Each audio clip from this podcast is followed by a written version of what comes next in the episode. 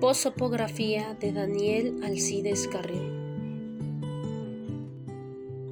Daniel Alcides Carrión era un tipo joven de buena apariencia, con textura delgada y mediana estatura. Su cabello era lacio de color negro. El peinado que lucía lo llevaba separado desde la parte lateral derecho de la cabeza hacia el izquierdo, en donde se podía apreciar un jale de mechón de cabello de la zona lateral izquierda superior de la cabeza hacia la parte trasera de la misma.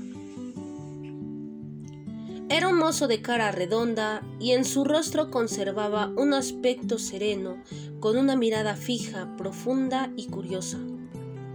Tenía la piel trigueña, una frente amplia con cejas negras pobladas y notablemente fruncidas.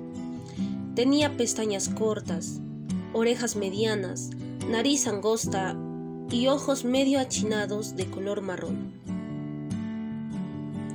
Sus bigotes eran negros, poco abundantes, alusivo a los de un vaquero.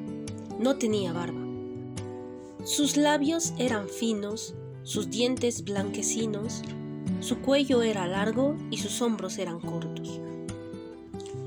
Sus manos eran medianas, y callosas por trabajadoras.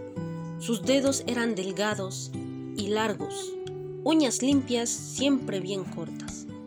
Sus brazos eran delgados, sus piernas eran delgadas y sus pies tenían un empeine bajo.